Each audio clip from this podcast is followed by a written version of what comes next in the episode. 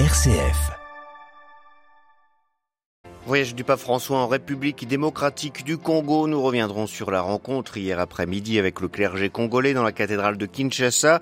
Nous évoquerons aussi la rencontre qui aura lieu d'ici quelques minutes entre le Saint-Père et les évêques du pays. Nous entendrons à ce propos-là Monseigneur Moko, le vice-président de la conférence épiscopale.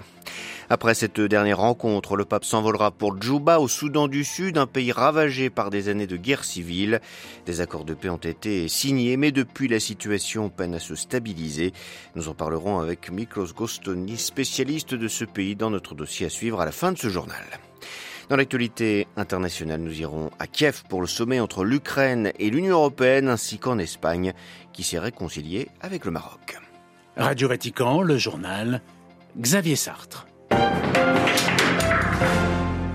Bonjour, dernières heures du pape François en République démocratique du Congo avant son départ pour le Soudan du Sud. Il y a quelques minutes à peine, le Saint-Père, qui réside à l'Annonciature depuis son arrivée mardi dans le pays, a fait le tour du pâté de maison pour se rendre au siège de la Senko, la conférence épiscopale congolaise, pour y retrouver les évêques du pays. Dernière rencontre avec les membres de l'Église catholique congolaise. Hier après-midi, ce sont les prêtres, les diacres, les personnes consacrées, les séminaristes qu'il a retrouvés dans la cathédrale Notre-Dame du Congo de Kinshasa. Lors de cet événement, François a écouté les témoignages de tous ces acteurs de l'évangélisation avant de revenir sur les nombreux défis qu'affronte l'Église congolaise. Il a aussi rappelé l'importance de servir le peuple comme témoin de l'amour de Dieu. Les précisions d'Olivier Bonnel. En mettant Jésus au centre, le regard sur la vie change et malgré les souffrances et les peines intérieures, nous nous sentons enveloppés de sa lumière, consolés par son esprit. Malgré les conditions difficiles et parfois dangereuses dans lesquelles l'Église congolaise exerce sa mission, a dit le pape, il y a aussi beaucoup de joie dans le service de l'Évangile et les vocations au sacerdoce et à la vie consacrée sont nombreuses. En reprenant les paroles du prophète Isaïe, François a expliqué combien Dieu ouvre des chemins dans nos déserts et nous, ministres ordonnés, personnes consacrés, nous sommes appelés à être le signe de cette promesse et à la réaliser dans l'histoire du peuple saint de Dieu. À travers vous, le Seigneur veut aujourd'hui oindre son peuple avec l'huile de la consolation et de l'espérance, a poursuivi François, et vous êtes appelés à vous faire l'écho de cette promesse de Dieu, à rappeler qu'il nous a façonnés et que nous lui appartenons, à encourager le cheminement de la communauté et à l'accompagner dans la foi à la rencontre de celui qui marche déjà à nos côtés, a encore expliqué François. Le pape a mis en garde contre trois tentations, la médiocrité spirituelle, le confort mondain, la superficialité, invitant à une vie de prière centrée sur ceux que l'on doit servir. Le pape a ainsi expliqué que le ministère auquel ils sont appelés est celui d'offrir proximité et consolation comme une lumière toujours allumée au milieu de tant d'obscurité. Soyez ainsi, vous aussi, dociles au Dieu de la miséricorde, jamais brisés par les vents des divisions, a conclu le Saint-Père, en exhortant ses hôtes à ne pas se décourager. Olivier Bonnel, et après avoir rencontré le clergé congolais, le pape, de retour à l'Annonciature, s'est entretenu en privé avec les jésuites résidant en RDC. Traditionnelle visite de François quand il se déplace à l'étranger. Je vous le disais au début de ce journal, le pape arrive à la Senko, la conférence épiscopale congolaise. Il doit y prononcer un discours devant les évêques. Avant ce dernier rendez-vous à Kinshasa, nous avons rencontré Monseigneur José Moko, l'évêque d'Idiofa et vice-président de la Senko. Il nous parle des défis qu'affrontent les évêques et nous confie ce qu'il a déjà retenu des précédentes interventions du pape. Il y a un problème de sanctification. Je crois que comme évêque, nous allons certainement souligner cela devant le Saint-Père. Le Saint-Père lui-même a parlé du diamant de la création. Moi, ça m'a beaucoup touché cette image. Et il a vu ce diamant au-delà de diamant matériel. Nous avons un grand potentiel. Nous sommes tous appelés à la sainteté. Alors, c'est ce défi de témoignage, parce que le Saint-Père est revenu souvent sur cela. Quand vous êtes dans un pays qui est au creux de vagues, qui traverse des crises multiformes, l'élite doit prendre conscience et permettre à ce pays de ramasser, de porter son destin. Le Saint-Père nous a encouragé à plus de proximité avec notre peuple. Quand on est proche de ce peuple blessé, meurtri, violé, on ne peut pas se taire. Et d'ailleurs, dans le propos du Saint-Père, j'ai réentendu pas mal d'appels prophétiques déjà lancés par la Cinco. De la part euh, du successeur de Pierre, nous attendons qu'il nous affermisse. Lui-même a été affermi par le Seigneur. On l'a vu arriver malgré l'âge, malgré la fatigue, la maladie. Déjà par sa présence, nous nous disons mais nous n'avons pas le droit de nous fatiguer ni de nous plaindre. Alors nous attendons qu'il nous affermisse. Monseigneur Moko, le vice-président de la conférence épiscopale congolaise.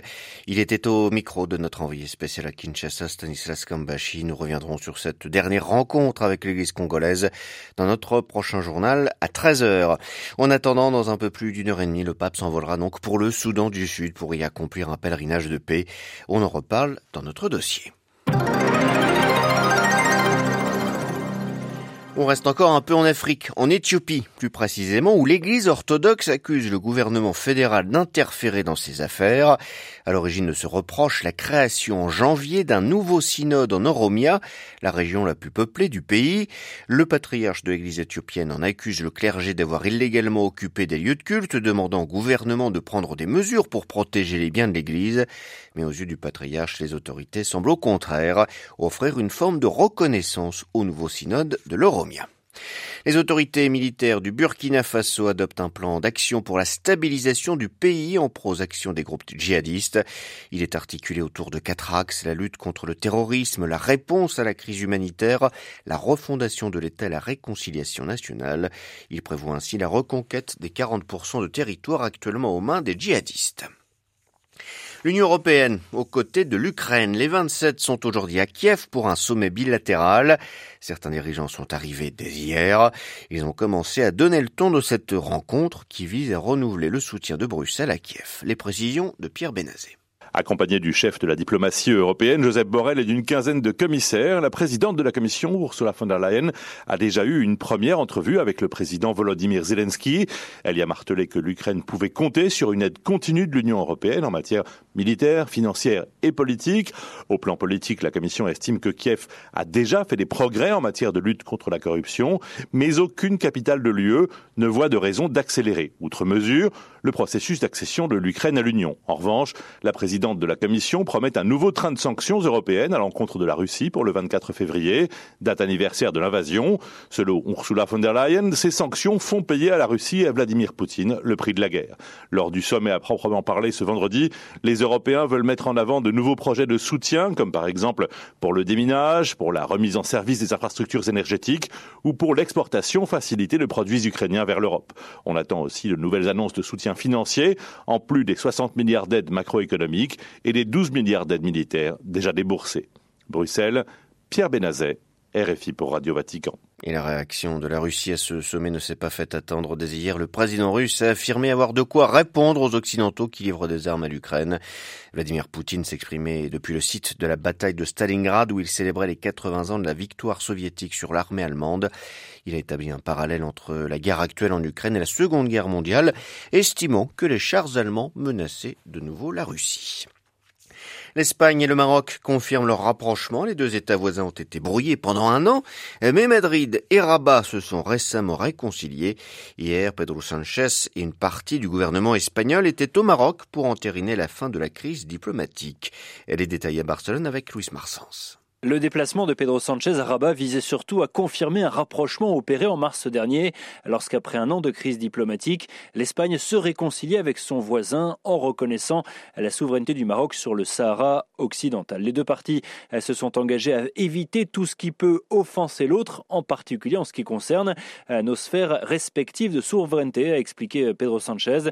Ainsi, l'Espagne ne se mêle plus du Sahara occidental, le Maroc ne conteste plus la souveraineté de l'Espagne sur les enclaves de Ceuta et Melilla. Le Premier ministre espagnol a promis que des douanes commerciales allaient y ouvrir de manière ordonnée et progressive, mais sans donner de calendrier. En se rapprochant du Maroc, Madrid veut surtout s'assurer la pleine collaboration de Rabat dans le contrôle de ses frontières. Une vingtaine d'accords ont par ailleurs été signés en vue de faciliter les investissements ibériques au Maroc. Mais cette nouvelle idylle n'est pas du goût de tout le monde en Espagne. La gauche radicale, Podemos, qui appartient au gouvernement, soutien de la cause sahraoui, n'a pas souhaité être du voyage. Et puis Pedro Sanchez n'a pas été reçu par Mohamed VI. Le roi du Maroc est en vacances au Gabon depuis de longues semaines. L'opposition de droite a déploré une humiliation et l'image de faiblesse donnée par l'Espagne. Barcelone, Luce Marsens pour Radio Vatican. Pas question d'anticiper les élections législatives au Pérou. Le Parlement a rejeté hier une nouvelle proposition de loi visant à organiser un scrutin législatif cette année ainsi qu'un référendum sur une assemblée constituante.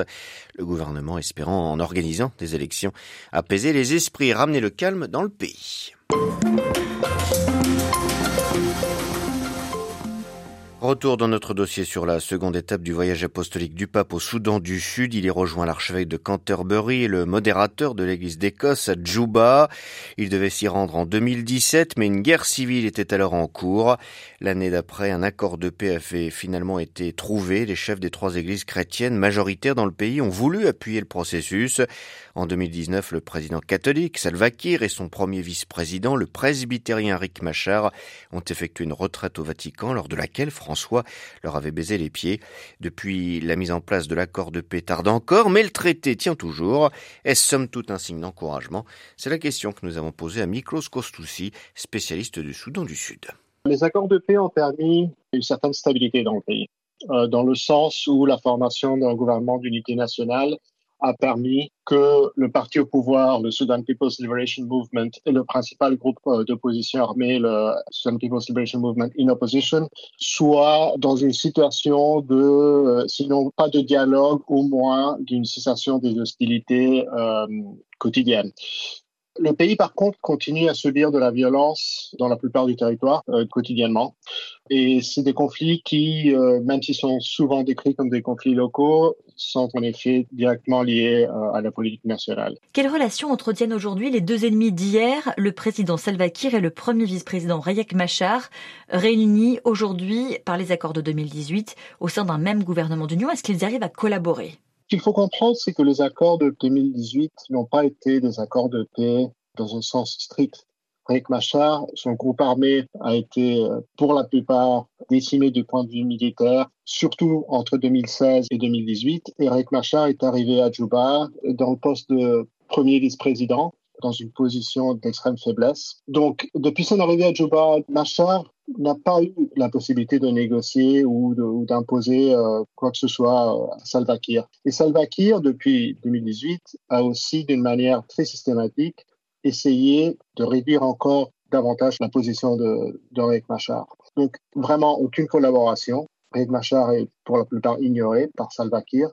Riek Machar a très très peu de voix et, aucune euh, influence euh, importante. Si Salva Kiir, le président, a tous les pouvoirs, pourquoi est-ce qu'il ne met pas en place ces institutions euh, conformément à ce qu'exigent les accords de paix? Ce qui tient le système politique au Soudan du Sud, c'est une politique de clientélisme politique qui, à la suite des accords de paix, a établi un système avec cinq vice-présidents, 35 ministres, 550 euh, membres de l'Assemblée euh, législative, plus 10 États et environ 80 euh, comtés. Donc un équilibre où toutes les personnes qui ont pu se garantir une position dans, ce gouvernement ont un intérêt à préserver le statu quo. Et aucune des mesures, ou disons les questions substantielles des accords n'a été priorisée par exemple l'établissement d'une cour spéciale de justice pour les crimes de guerre, les mécanismes de transparence dans la gestion de ressources financières, voire l'établissement d'un système politique qui permette des élections générales l'année prochaine, et sans doute est contre euh, l'intérêt immédiat les principaux acteurs politiques. Vous avez parlé de la crise humanitaire. Est-ce que dans un tel contexte, la population euh, peut revendiquer euh, plus de bien-être, euh, interpeller les autorités? Absolument pas. Même ceux qui ont la chance d'avoir du travail à Djouba, qui travaillent dans l'humanitaire, qui est le seul secteur dans le pays qui paye des salaires tous les mois, n'arrivent pas à vivre, à faire des économies, etc. Ceux qui ont un salaire doivent répartir leur salaire à travers leur famille étendue, c'était une trentaine de personnes parfois. Et donc, dans ce contexte, par exemple, si on compare avec le Soudan, qui a eu une révolution, disons, des classes moyennes et des classes professionnelles de Khartoum, le contraste est, très important. Au Soudan du Sud, il n'y a aucune capacité euh, des classes professionnelles, classes moyennes, de s'organiser. Aussi à cause du fait que euh, le gouvernement a établi un système euh, de surveillance très, très, très développé et qui s'assure que euh, les libertés civiles, les libertés politiques ne trouvent pas la possibilité de se développer dans le pays. Interrogé par Marie Duhamel, Miklos Kostoni, spécialiste du Soudan du Sud, était ce matin l'invité de Radio Vatican.